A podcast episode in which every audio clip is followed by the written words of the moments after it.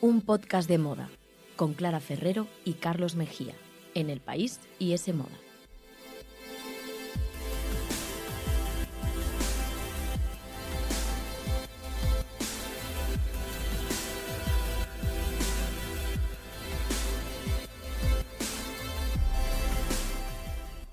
¿Qué tal? Bienvenidos a un podcast de moda. El podcast que escuchas mientras haces cosas importantes o no, tú sabrás, aquí te queremos igual. Nos podéis y debéis escuchar, como siempre, en iTunes, Google Podcast, la web de ese moda y también en los podcasts del país. O podéis seguirnos en Instagram, arroba un podcast de moda.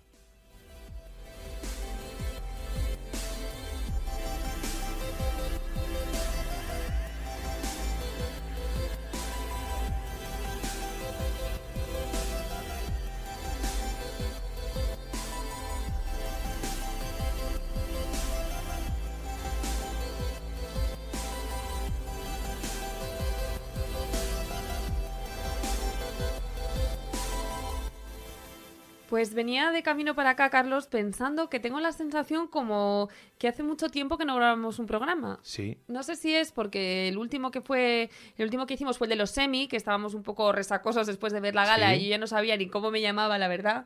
Eh, no sé si es eso, pero bueno, no sé, echaba de menos estar ya en el estudio aquí y venir con, con un nuevo programa. Bueno, lo importante es que ya no venimos resacosos en Claro, esta ocasión, se nos ha pasado.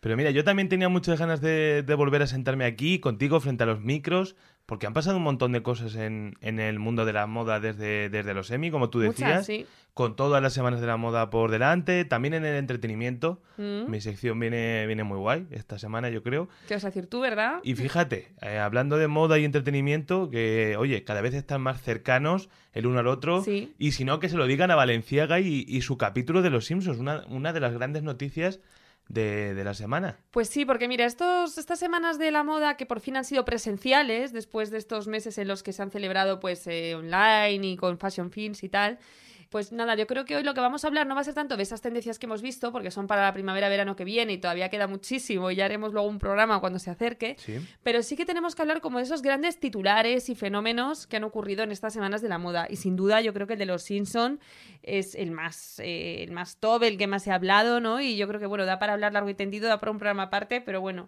si quieres vamos a empezar un poco pues comentándolo, ¿no? Eh, estoy totalmente de acuerdo con tu reflexión, con esa que decías de que la moda y el entretenimiento cada vez se están acercando más. Y claro, yo creo que es porque la moda tiene que competir con Netflix, Sí. con todas las plataformas que consumimos, con todas las series que vemos, y tiene que llamar la atención ¿no? de un espectador eh, y de un consumidor, eh, de, un posible consumidor, pues eso, abriéndose hueco entre todas esas series, imágenes que consumimos en Instagram y, Y todo redes ese sociales, universo. sí, sí. Eso es. Bueno, ya había coqueteado en el caso de Valenciaga con nuevos formatos. ¿no? Porque cuando hizo, lanzó un videojuego para presentar eh, su colección para este otoño-invierno, justamente. está ahora, sí. Hace poco también unió fuerzas con, con Fortnite, con el, con el juego, lanzando una colección de ropa tanto real como virtual, ya sabéis, los llamados skins. Sí, tú juegas son- al Fortnite, ¿no? Además. Bueno, no juego demasiado y soy malísimo. sí. No juego realmente porque soy muy malo, no porque el juego no sea entretenido, que lo es. Pero bueno, yo creo que este último hito, el de los Simpsons, ya ha sido como una incursión en la cultura pop brutal. Yo, apa- aparte, es que está muy bien. O sea, es que lo he disfrutado un montón. Es genial. Y yo creo que hasta aquellos que no están interesados en la moda lo han visto, se lo han encontrado en, como dices, en, en Instagram y se han quedado a verlo porque como capítulo funciona fenomenal. En nuestro propio Instagram pusimos unos segundos y luego os dejamos en stories el link para verlo entero y bueno, ha gustado un montón. No sabes, Carlos, la cantidad de comentarios que nos ha dejado la gente alabando el capítulo, eh, poniendo, bueno, no sé, comentando un poco con nosotros, ¿no? Yo creo que sí, que Mm. Dina Basalia, que es el director creativo de Valenciaga, se lo ha montado muy bien. Y bueno, la historia fue que lo que hizo fue invitar a los, a los invitados al desfile, ¿no? A la prensa, a las celebrities y todo, a un Sí. teatro en París, en la. Semana de la Moda, no sabían muy bien que iban a encontrarse allí. Y eh, mientras que ya la prensa estaba dentro y algunos, los primeros invitados estaban dentro del teatro esperando, llegaron todas las celebrities vestidas por eh, Valenciaga, por la colección de la primavera-verano del año que viene, ¿Mm? iban posando en el fotocall y la gente que estaba dentro lo iba viendo. Entonces no sabían muy bien si estaban viendo simplemente la llegada de los invitados, una alfombra roja, Sí, como pero en realidad lo que estaban viendo ya era el desfile en sí. Vale, vale. ¿Sabes? Es que es una maravilla. Y entonces de repente, pues Cardi B, Paris Jackson, Elion Page, todas estas figuras, incluso Anna Wintour, iban vestidos ya con, con las... Naomi eh, Campbell con- también, Naomi recuerdo. Campbell, iban con las prendas de la colección y la gente desde dentro lo estaba viendo y estaban ya asistiendo sin saberlo al desfile. Pero es que para rizar más el rizo, una vez ya que todos esos invitados, también los VIP y las celebrities, entraron al teatro y se sentaron allí y todos estaban ya, eh, bueno, pues eso, acomodados para ver qué sucedía, pues ahí fue cuando le dieron al play y pusieron el corto de los Simpsons. Bueno, pero por lo que cuentas entonces es muy parecido lo que pasó a- al propio corto de, de Los Simpsons, que está en YouTube, por Pues un cierto, poco sí. y, y hasta el director creativo de Valenciaga, que se, se marca un cameo y pone a desfilar a todo Springfield, ¿no? A todo Vemos a, Springfield. a Homer con el plumas rojo, a Marge con uno de los vestidos dorados de hace, de hace un par de temporadas, Sí. según me has dicho antes de, de entrar. Sí. Moe con una de las americanas estructuradas que son marca de la casa. Sí. Hasta Bart le hace, le hace un calvo. Bueno, sí, Sí, sí, se puede su- decir así, le claro, sí, su trasero a la gente de la moda, que tampoco se ofenden demasiado. Aquí estamos acostumbrados a cosas peores, créanme. Pero bueno, es tremendo. No falta detalle, la verdad que, que como digo, me ha encantado. Sí, yo creo que el bien. acierto también es que se ríen de sí mismos, ¿no? Se ríen de los loquísimos precios que tienen las prendas, de lo feas que son algunas de ellas, eh, de la falta de criterio muchas veces de la prensa, ¿no? Que primero empieza a Sí. criticar a los modelos y cuando Ana Wintour los aplaude y dice que Eso están es, encantados el todos. oráculo. Sí, I love it, tal, aplaudiendo y tal, ¿no?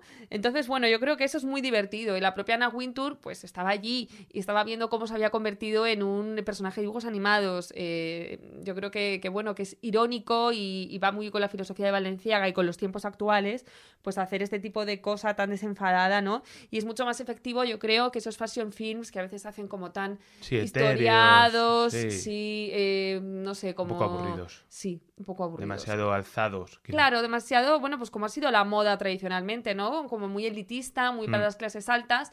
Y claro, eso hace que no conecte mucho con el público normal, digamos, La con la gente de, de a pie. masas, sí. Eso es. Pero cada vez las marcas yo creo que están apostando más, pues eso, por captar a toda esa cultura de masas, por hablar en su idioma y por dirigirse a esos potenciales clientes que Bueno, están ahí. Balmain, por ejemplo, ¿no? Que convirtió su, su desfile en una especie de macroevento, ¿no? En, en un festival de música, por Sí, así sí, sí, decirlo. era un festival, En el que podía ir la gente anónima pagando su entrada y, y tenía actuaciones pues, de grupos como Frank Ferdinand o, o Doja Cat, Sí. que lo está petando ahora mismo. Se dijo hasta que iba a ir Beyoncé, luego no, luego simplemente pusieron No, como su voz en off. otras cosas. Sí, pero no, no, fue un festival eh, con mogollón de gente, bueno, además todo ya como muy prepandémico.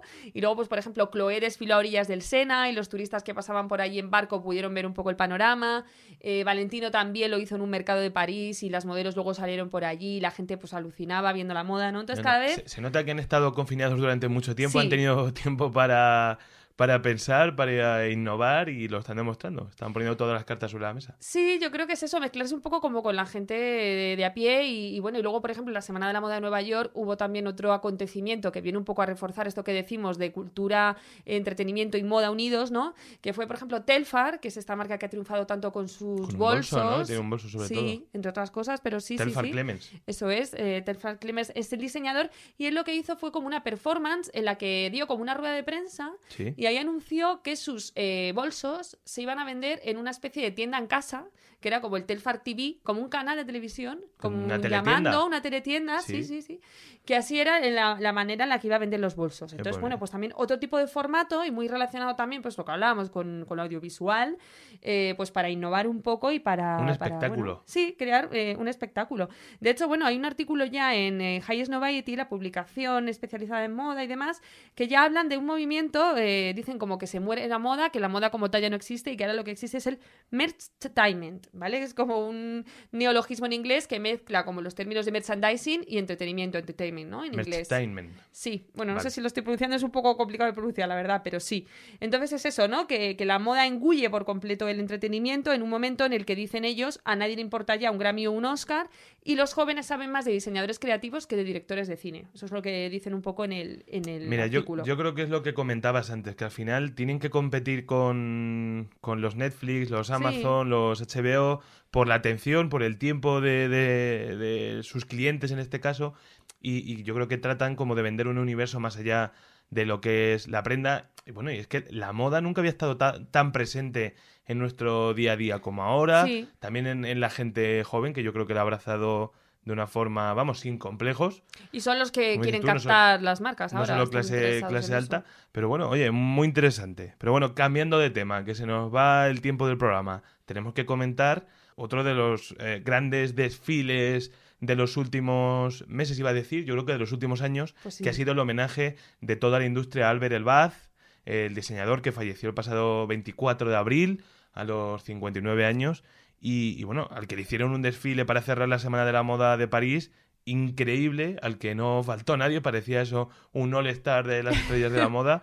Y bueno, sí, cuéntanos, sí. cuéntanos, tú que has hecho la No crónica. faltó nadie, pero nadie, nadie. O sea, bueno, yo no tuve la suerte de estar allí, eh, pero sí que sí que lo pude ver online, ¿no? Y es que era increíble porque había un front row que ya quisieran para sí muchas marcas, ¿no? Estaba pues Naomi Campbell y luego toda la plana de grandes diseñadores. eh, María Grazia Kiuri, la directora creativa de Dior, Daniel Lee de Bottega Veneta, Rick Owens y su mujer, eh, Anthony Baccarello de Saint Laurent, Jean-Paul Gaultier, Pier Paolo de Valentino, eh, Oliver Rustic de Ah. Balmain. O sea, de verdad, todos. me quedo sin aire, es increíble. Todos, estaban todos. Entonces, bueno, eh, Albert Elbaz fue un hombre muy querido. Él tenía además el sueño, ya en vida, tenía el sueño de replicar la idea del teatro de la moda, que fue una cosa que se hizo en Eso es lo que es. 1945. Pues mira, fue como una exposición parisina en la que se reunieron a más de 60 modistas franceses. Sí. eh, justo tras la Segunda Guerra Mundial, pues como para sí. demostrar ese poderío de la moda francesa, esa unión y Vale, ese glamour, el eso renacer es, de- en tiempos oscuros, sí, el renacer tras esos tiempos, exacto. Entonces él quería hacer lo mismo, uniendo un poco como a su familia de la moda y hacer esa especie de también espectáculo, incluso creo que hablaba como de mm, un poco en clave musical. Y bueno, pues Mm. no lo pudo hacer en vida, pero la marca que fundó poquito antes de morir, que se llama eh, AZ Factory o AZ Factory, Sí. eh, pues bueno, ha organizado este evento en el que han sido invitados 44 grandes diseñadores, pues eso, desde Gucci, eh, No, no, estaban todos. Versace, tal, todos estos han sido invitados a hacer prendas inspiradas en el legado de Albert Elbaz, que primero subieron a la pasarela y desfilaron todas esas eh, reinterpretaciones hechas por distintas marcas. Y luego ya para terminar, desfiló la propia colección eh, de AZ Factory hecha por el equipo. Mira, O sea que... que a mí me da la sensación clara desde fuera y siendo un neófito en, en la materia que Albert Elbaz, a pesar de ser un nombre mucho menos conocido para el gran público, Hmm. pues te- viendo esto que tengo la sensación de que lo han despedido con mucha más eh, con mucho más cariño, con mucha más intensidad que, que a otros nombres tan famosos, por ejemplo, como Karl Lagerfeld. Pues sí, la O sea, verdad yo que- viendo esto, de sí. verdad, bueno, es, es digno de, de un icono perenne del mundo de la moda. Es que lo fue, lo es. y por sí. ejemplo, ¿no? tengo la sensación de que, bueno, a lo mejor es que era de verdad mm, eh, era más respetado, tenían, le tenían más cariño que a Sí, Karl Lagerfeld, que era claro, más querido. que para aguantar al Kaiser tendría que ser también eso difícil. Es que yo aquí, mira, fíjate, no he escuchado ni he leído nada malo sobre este hombre nunca, ¿no? No, y Que aparte que su moda- aspecto ya era, vamos, te daban ganas de darle un abrazo, totalmente. Sí, sí, al parecer era eso, era todo corazón y de hecho, bueno, pues por eso el leitmotiv del show fue un poco eso, el corazón. Muchísimos diseñadores reinterpretaron esta, este símbolo del amor universal en diferentes eh, creaciones, vestidos, piezas, tal. Luego otros, eh, por ejemplo, Dries Van Noten o Ralph Lauren, eh, lo que hicieron fue versionar al propio Albert Elbaz, eh, dibujarlo e incluirlo en las prendas. Mm. Y luego también hubo un tercer grupo, como por ejemplo Anthony Baccarello de Saint Laurent, que lo que hizo fue también crear un look con pajarita en el cuello de la modelo, que era ese símbolo tan, tan reconocible de, de, bueno, de Albert Elbaz, ¿no? Y luego el show acabó pues eh, con una lluvia de corazones, cayeron allí corazones rojos a dolor, y luego ya pues empezaron a desfilar las eh, bandejas de champán y de hamburguesas y patatas fritas y tal. Ah, Que era algo muy de él, porque él siempre ponía comida en los desfiles, que Mira. es algo que no Pues suele ocurrir entonces, o no siempre. Y... Ya sabíamos por qué es tan querido. Claro. Por lo menos eh, en lo que respecta a los periodistas, vamos, donde nos ponen comida, allá vamos igual que. Sí, no, eh, pero te llenas. hace entender un poco co- cómo entendían la moda y la vida, ¿no? Que era Sí, algo bueno. Mm. no tan elitista y tan finolis, vamos a decir, sino pues que me como unas hamburguesas, disfruto, era un tipo de disfrutón, ¿no?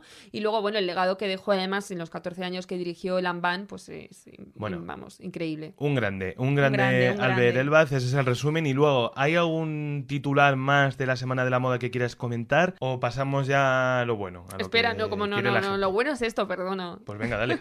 Tenemos todavía más cosas que comentar, sí. Y yo creo que el otro gran titular de estas semanas de la moda, eh, sin duda, se lo lleva eh, Fendace, ¿no? Que es esta colaboración entre Fendi y Versace. Claro, se pronuncia Fendache, ¿no? Bueno, os Fendas. entiendo. Sí, no, yo creo que será por, Fendache. por Versace. Mola, ¿no? a mí me gusta más Fendache, sí. Sí, sí, sí. Bueno, ¿qué te parece, no? ¿Qué Bueno. es esto de una colaboración de dos supermarcas? No es nada común. No, porque sí que hemos y- visto que cada vez ya se unen más marcas, ¿no? Que esto de la idea esta de competencia en moda se va diluyendo y cada vez somos todos más amigos. Pero sí que, por ejemplo, eh, desfilaron, hicieron el desfile este conjunto Gucci y Valenciaga, Vale. pero son del mismo grupo, Ah, vale. del bien. mismo conglomerado Tiene de lujo, sentido, entonces sí. tiene más sentido. O, por ejemplo, ahora Jean-Paul Gaultier tiene la estrategia de ceder la dirección creativa de su marca cada temporada a un diseñador, a un creativo y tal. Vale. Pero aquí esto es más complicado porque es que, claro, eh, Versace y Fendi son de grupos distintos, ¿no? ¿Mm? Fendi pertenece al LVMH Sí. y eh, Versace a Capri Holdings. Con lo cual, pues es bastante insólita esta unión. Pero bueno, como te digo, cada vez las marcas están ahí uniendo más fuerza. Esto, por ejemplo, es como unir a Batman, que es de DC, con Spider-Man, que es de Marvel. Sí. Son dos mundos totalmente distintos, un crossover ambicioso, como decían de los Lo es, Vengadores. sí, sí, sí. Y bueno, eh, no sé. Mm, Lo que veo yo es que mezclaron a tope A tope, ambas marcas, ¿no? A ver, Fue todo como un mix, un conglomerado de logos, de siluetas, de estampados, eh, mucho fendache, ¿no? Claro, que a lo sí, mejor sí, sí. cala. Y no sé, como mucha carne para meme también. Bueno, es que claro, Fendache eh, sería como el propio, o sea, como el nombre que se inventaría en las redes sociales para dar, eh, para bautizar esta colaboración y ya lo hicieron ellos mismos, ¿sabes? O sea, sí, era como un poco... Era un poco de- autoconsciente, sí. Sí, sí, sí. Y luego, a ver, a mí es que me parece un poco evidente todo, porque, por ejemplo, la colección de Gucci y de Valenciaga sí que se veían ahí cosas de los dos, pero un poco más eh, por separado, o sea, como mm, respetando un poco más los universos de ambas marcas. Y aquí sí que tengo la sensación de que fue un poco un totum revolutum Aquí de fue todo, ideas. todo a la sartén. Sí, eh, la medusa de, de Versace, la doble F de Fendi, pero todo así como muy mezclado. Incluso yo tengo la sensación de que se veía al final más Versace que Fendi, que eso es algo que dijo también Vanessa Friedman en The New York Times. Claro, y decía que también puede ser porque, bueno, ya al estamos final... con la rivalidad. No, no, no, no, pero al final los estampados de Versace y tal son como más reconocibles porque Sí. Fendi al final solo tiene pues la doble F, los colores así tierra y las pieles que en este caso no se usaron porque Versace ha renunciado a utilizar pieles animales y tal. Entonces, bueno, eh, sabes, como que quedó, como que no se compenetra y no se mezcló bien, no sé, había algo ahí que no, me No- convencía No mucho. te cuadro. No mucho, pero bueno. Y, y luego otra cosa que quiero comentar también, así como tendencia global de las pasarelas, que ya hemos dicho que, Vale. que ya luego analizaremos eh, de cara a primavera-verano mm, más a fondo. Queda tiempo, queda Pero hay algo, Carlos, que hay que comentar ya. Venga. Porque es eh, para poner los pelos de punta y, y es la cantidad de piel que se va a enseñar, supuestamente, según las marcas, de cara al próximo verano. O sea, No sé, viene... No soy yo muy de enseñar piel. A ver, yo tampoco, pero porque igual ya estamos en una edad, ¿no? Que ya No, nos tenemos que no tapar un ya. poco. Ya. estamos otra vez, siempre con lo mismo. Siempre que vengo aquí acabo sintiéndome un viejo. No, hombre, no, pero que a lo mejor una chavalina de 16 que está estupenda, pues quiere ponérselo, pues pero yo no me de- siento capacitada. De 30 años como yo, perfectamente. ¿Por qué no? Venga. Bueno, pues mira, eh, ponte los top crop de O sea, Chanel abdomen. ¿Quieres que o de Miu Miu, abdomen, sí, pero a dolor. O sea, en plan, va por debajo del pecho y Bueno. termina el, o sea, y empieza la siguiente prenda que es básicamente una falda cinturón eh, cortísima, pero que empieza, vamos, en la altura de la ingle, no sé cómo Los decirte. locos años 20. No, no, y tan locos, sí, sí, sí. Además, bueno, eh, años 20, pero que están muy basados en los años 2000 Ah, lo de es- I2K. eso es, que Hombre, un tenemos un, de este programa, programa. eh, dedicado al I2K y vuelve a tope porque, vamos, eh, Britney Spears y Cristina Aguilera y todas estas eran expertas en llevar microtops que dejaban, eh, bueno, pues al descubierto todo, todo, todo el abdomen y luego de repente pantalones o faldas con cinturilla súper baja y eso es lo que vemos para la temporada que viene y como mucho sexo, ¿sabes? O sea, después de este tiempo en el que se ha hablado tanto de la moda modesta, de taparnos, eh, de las faldas midi, de tal, eh, estas marcas, eh, bueno, pues como con la herencia judía, como Batseba y tal. Ahora viene todo lo contrario. O sea, Ahora viene como la mujer sexy, eh, súper eh, enseñando Provocativa, todo, sí. provocativa, de estileto, taconazo, no sé qué. O sea que bueno, no sé, no sé, vamos a ver esto luego qué calada tiene, pero ha sido la tendencia global de todas las grandes firmas, yo diría. Bueno, y decían que volvía al canto del loco, pero al final parece que no. O sea, nos están engañando con lo del I2K. Bueno, el canto del loco, madre mía. Yo era muy fan.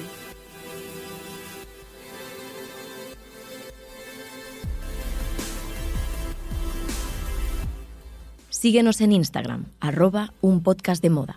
Escúchanos en los podcasts del país, iTunes, Google Podcast y en la web de S Moda.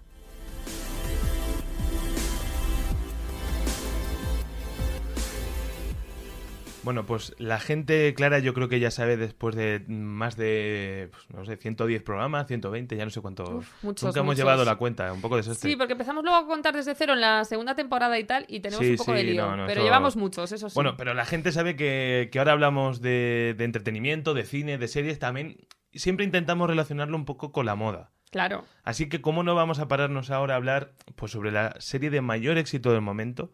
Bueno, y al parecer, eh, de mayor éxito global de la historia de Netflix. Que esto es muy Mm. loco. Poco le ha durado el trono a, a los Bridgerton, que a mí no me gustó nada de nada. Así que me, Ha me- quedado claro, clarísimo. me alegro porque, bueno, porque ya una serie surcoreana les acaba de arrebatar el trono. Hablamos, claro está, del juego de calamar.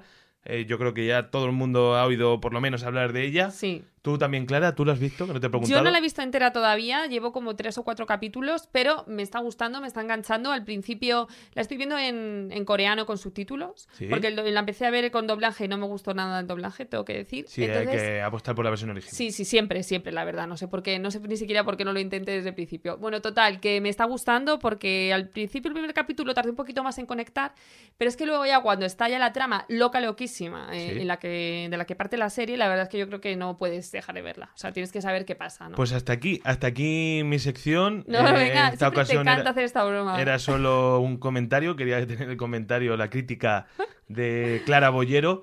Y después de esto, pues. Un día estaría bien terminar así el programa y ya Pues sí, está. ya y está, hablando punto. tú y punto. Y ya Sí, está. sí. Y Pero no bueno, hay que comentar más. ¿Puedo explicar por lo menos para quien no la haya visto de qué va? Que sí, hombre, sí, No, porque claro. yo soy muy académico y. Pero no hagas spoilers, no hagas spoilers, No, que no luego spoilers. se nos queja la gente. Mira, es muy fácil. Es un grupo de, de personas eh, acuciados por, eh, por las deudas, en riesgo de exclusión, ¿no? Sí. Pues con, eso, con, con muchas deudas, que deciden competir en un, en un concurso de supervivencia basado en juegos infantiles. Hasta ahí no suena tan Juegos dramático, infantiles. ¿no? ¿Qué pasa? Que lo infantil no es tanto porque los que pierden en estos juegos son asesinados. Chan, chan, chan, chan. Y aquí es donde no puedes parar Y dirá eh, quien no la haya visto, bueno, ¿y por qué arriesgan la vida? ¿Por qué compiten? Pues porque el que acabe eh, ganando se lleva un premio de 33 millones de euros. Aunque, Carlos, tu vida vale más que eso, ¿no? ¿Tú qué crees? ¿Tú participarías? No, yo no participo, vamos, ni loco. No, no, no. A mí, yo juegos infantiles encima que se me daban fatal. No, no. Bueno, el primero es Si, el... fuera, si fuera el Fortnite, Ya, ya, ya, el Claro, Fortnite, pues sí. es que mi vida Pero el cambió. primer juego, eh, por ejemplo, no voy a hacer mucho de strip, eh, solamente deciros que el primer juego es el escondite inglés. Tampoco tiene una dinámica, unas reglas muy complicadas, No, Carlos. no, no, yo luego, uy, qué nervioso me pongo, pero bueno. ¿Cuál ha sido el, el triunfo de, de esta ficción? Pues porque es muy, es adictiva. Sí, es adictiva, eh, te la ves muy rápido, te engancha, es muy violenta también, pero luego, pues eso, con, con este rollo casi infantil, crea una, una tensión muy, muy curiosa y que es muy original la serie, es una distopía muy original. Bueno, y es que esta distopía, además, eh, que está toda teñida con colores eso, infantiles y súper naif, aunque luego de repente se tiñe de rojo sangre, esto así, eh, tenemos que decir que hay un decorado muy parecido al de la Muralla Roja, eh, la obra De de, Elche, ¿no? Ricardo Bofill que está en Calpe, que está en Ah, en Calpe, España. eso, sí. sí, sí, en Calpe. Entonces, bueno, eso también es curioso. Además, he visto ya por redes sociales muchísimas comparaciones. Bueno, yo lo que quería hablar era de la moda, porque nos Vale. enrollamos y no avanzamos. Venga, vamos al grano. Porque la moda yo creo que ha sido una de las grandes eh, claves del éxito de la serie y de potenciar su propuesta dramática que como, como tú decías, pues entre esa tensión, esa violencia y luego el rollo infantil Claro. es como una mezcla, la verdad que ganadora. Sí, Por sí, ejemplo, sí. los chándales de, de color verde azulado eh, que llevan los, los concursantes de, de este juego, los jugadores, Mm. eh, ya son todo un exitazo de ventas en Amazon. O sea, ya están réplicas Ostras. exactas en, en- en webs como Amazon y ya están número uno de ventas. O sea, ya parece que, que este Halloween, que, que está a un par de, de semanas de distancia, Eso te iba a decir. va a ser una opción eh, predilecta. Es más, hasta Netflix ha sacado su propio merchandising en, en la tienda oficial, que Netflix hace unos meses sacó su propia tienda oficial, ¿no? Porque dijo, oye, Sí. para que se lleven los dineros otros, nosotros también queremos. Así que imagínate el boom este Halloween. Oye, para gente como yo, que no somos de disfrazarnos, si tenemos que, fácil, ir, sí. que ir a una fiesta, me pongo un chándal y, y- y solo siento lástima por Kim Kardashian, eh, que yo creo que con su outfit peculiar de, de la gala Met, pensaba que iba a triunfar este, este Halloween Sí. y yo creo que se va a quedar en un segundo plano. No sé tú qué opinas de, de cómo fue Kim. Todo de negro, tapada, no, No se me veía esperaba nada. esta pregunta ahora. Pues a ver, es que tengo aquí yo muchas dudas y mucho que decir de este outfit. Porque, a ver, eh, por una parte tenía mucha gracia el que Kim Kardashian sea una persona tan reconocible que no le haga falta mostrar su cara en una alfombra roja para que todo el mundo sepa quién era, que esa era un poco la gracia del, del outfit que llevó de Valenciaga. Pero por otra, pues mira, el otro día, por ejemplo, leía en The, en The Independent eh, un tema escrito por una mujer musulmana que ella misma hacía un poco de crítica, pues porque, bueno, en un momento en el que Afganistán, por ejemplo, eh, las mujeres están siendo literalmente borradas al, al estar tan tapadas, al estar tan cubiertas y demás, ¿no? Pues que no era el momento de hacer como un poco esta reivindicación de una mujer totalmente vestida de negro de pies a cabeza. Es una crítica que no pensé, cuando la vi, pensé que se iba a hacer más, luego tampoco, en general, yo creo que a la gente no la relaciona mucho con eso y ha gustado y tal. Pero bueno, yo tengo ahí mis dudas con, ese, con esa apuesta de King.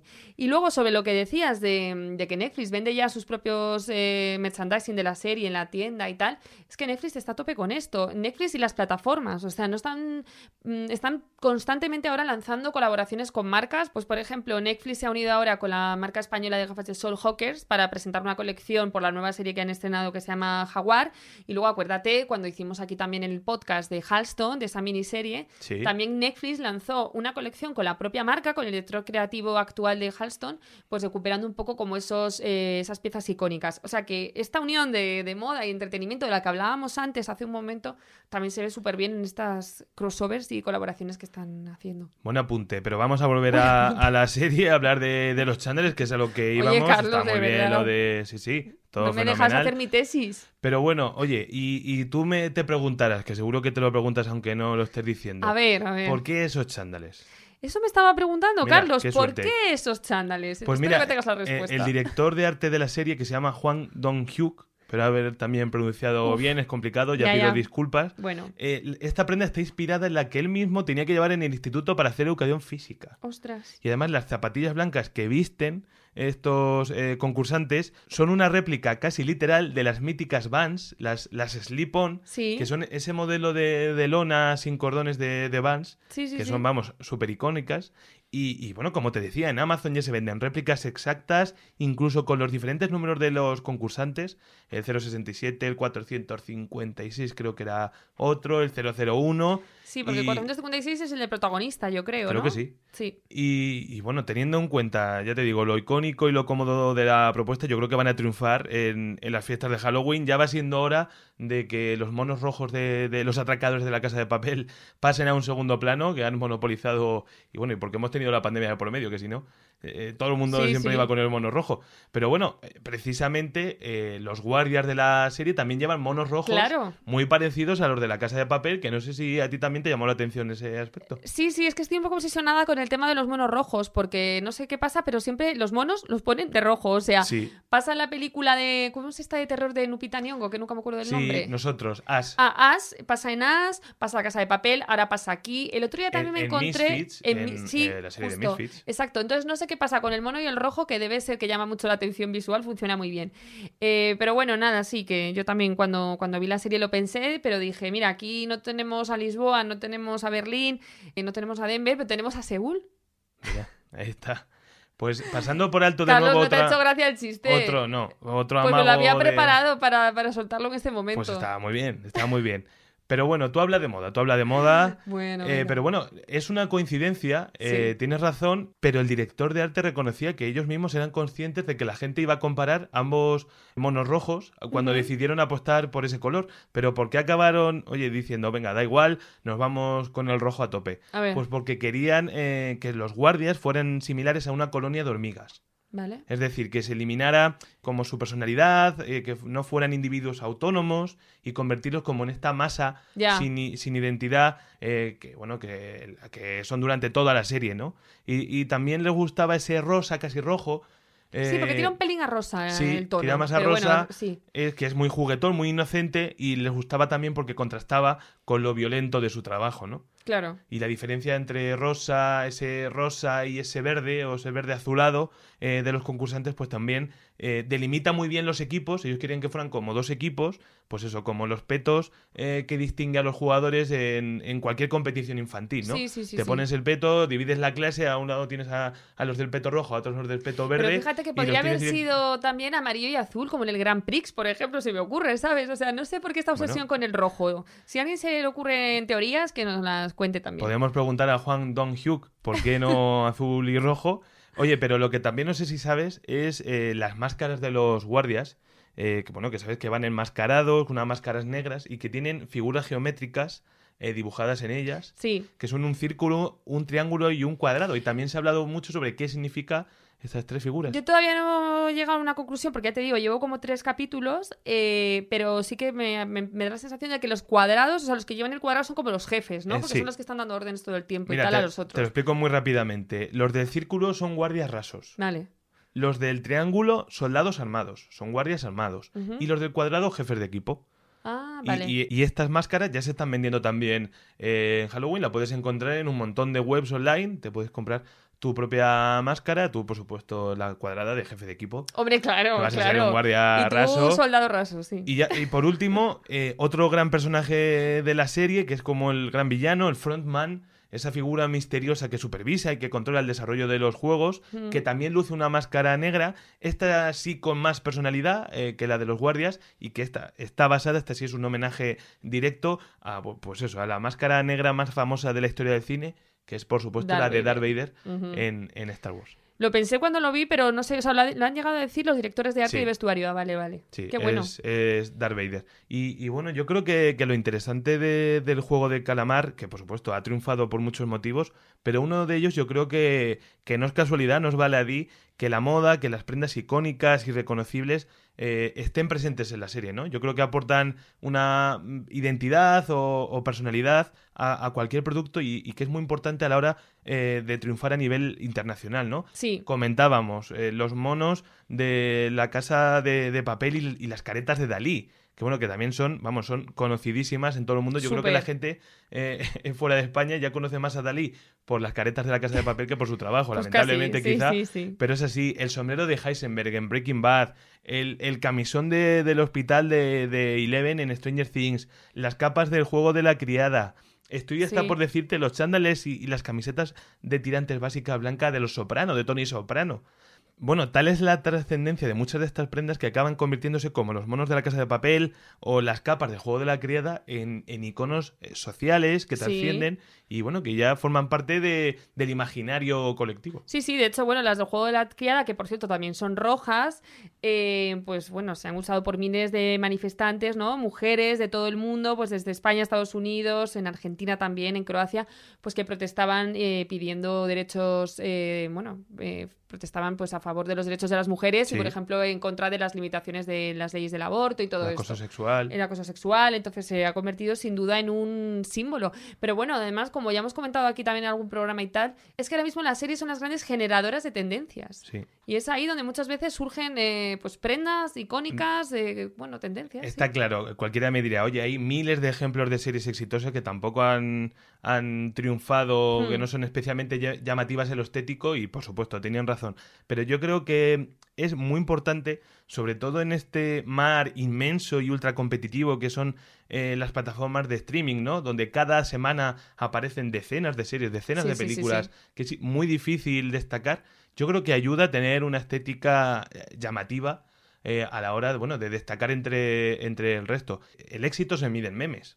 Hombre, Lo hablábamos antes Sí. con el tema de, de los Simpson y la moda y los eh, este tipo de elementos te ayudan a conseguir memes. Que el juego del calamar, o sea, es que te metes en internet y hay miles de memes, miles de imágenes, de fotos eh, y eso es lo que habla y lo que valora ya el, el éxito de una serie. Yo creo que, que el triunfo de una serie se puede medir en memes sí, sí. y, y bueno, hasta en la Semana de la Moda de París ya he visto memes, ¿no? Que comparaban a, a Cardi B, algunos de los Sí, estilismos de Cardi sí, B sí, sí, yo con los los del vi. juego del calamar. Os podemos dejar luego alguno en Instagram porque la verdad que Cardi B, eh, bueno, es la nueva Celine Dion, es la nueva icona de icona, esta es una palabra nueva, de la Semana de la Moda, se ha paseado pues con vestidazos y lucazos de Schiaparelli o de Richard Quinn, por ejemplo. Y sí, yo ya he visto también esas comparaciones con algunas, bueno, algunas están más cogidas con pinzas que otras, pero hay algunas que molan con el juego del calamar. Y lo último que digo, oye, no podemos irnos eh, clara sin hablar de la actriz revelación en todo el mundo, que aparte es la protagonista de la serie, que está muy Sí. pegada a la moda, que es Ho Súper. Yang, es una debutante. Eh, bueno, en la serie da vida a una carterista norcoreana con mucha personalidad, muy violenta y muy chunga, no te acerques a ella. Es chunga, sí. Pero es que es una de las modelos más exitosas de todo el mundo. Sí, sí, sí, sí. Yo no la tenía nada controlada. eh, sé que salió eh, de un programa de televisión, de un talent, de Mm. Corea Next Top Model. Y vamos, que se ha convertido en una icona, como tú decías, Sí, tremendo. sí. Hay que acuñar el término icona, por favor. Pues yo, mira, tampoco la tenía muy fichada, vamos, eh, sí, que, sí que sabía quién era, pero cuando la vi en la serie tampoco la relacioné ni nada, pero ya luego miré y es que es flipante porque esta chica además lleva desfilando ya desde 2016 para firmas como Chanel, Louis Vuitton, Miu Miu, eh, ha sido imagen de Hermès, de Gap, eh, de Sephora me parece que también, o sea que mm, ha sido, es una pasada y de Bueno. hecho eh, models.com, que es como esta biblia de las modelos, la reconoce como una de las 50 mejores del mundo. O Es, sea, que- es más, dice Ho Yun Yang que, que cuando le llegó la oportunidad para hacer una audición para el juego del calamar, ella estaba desfilando, estaba en plena semana de la moda de Nueva York. Ah, Y en un descanso que tuvo se grabó un vídeo y bueno, gustó y oye, mira, a los pocos días supongo ya estaba volando hacia Seúl Qué bueno. y bueno, pues es que ya, ya forma parte del Star System este de, de Netflix Sí. que bueno, que tomando el relevo de Úrsula Corberó, de, de Esther Espósito, de Regé Jean Page, de los Bridgerton, de Millie Bobby Brown, eh, ya es toda una sensación en, en Instagram. Y mira, el día que se estrenó, la- este dato es increíble, ¿eh? el día que se estrenó el juego del calamar en Netflix, Sí, tenía 400.000 seguidores en redes sociales. sí. La última vez que miré, que pues hace 15 días, superaba ya los 10 millones de seguidores. O sea, de 400 a 10 millones en solo Madre mía. 15 días. Así que mira, ahí está el poder, el poder de, de o sea, una en serie. 15 días ha llegado a 10 millones. Sí, y subiendo. Madre bueno, mía. bueno, subiendo. Seguramente ya tenga incluso más. Sí, mientras que grabamos este podcast estará ganando unos 100.000 de 100.000 seguidores por minuto o algo así, no sé. Bueno, es una pasada, la verdad. Bueno, pues eh, si no habéis visto la serie, en- la tenéis que ver, os tenéis que contar qué os parece y, y cualquier comentario que tengáis del programa de hoy, si estáis de acuerdo con nuestras teorías o no. Y si queréis acuñar el término icona, también os lo dejáis en los comentarios en arroba un podcast de moda. Oye, o si alguno va en Halloween disfrazado con el chándal del juego del calamar, que nos lo diga. También, o si Carlos, si te animas tú y quieres que colgamos una foto, también podemos. Pues mira, me lo voy a pensar. Ahora me lo pienso. Bueno, hasta entonces, hasta el próximo programa. Nosotros ya nos despedimos y gracias por escucharnos. Hasta luego. Ese Moda, el tercer sábado de cada mes, gratis con el país.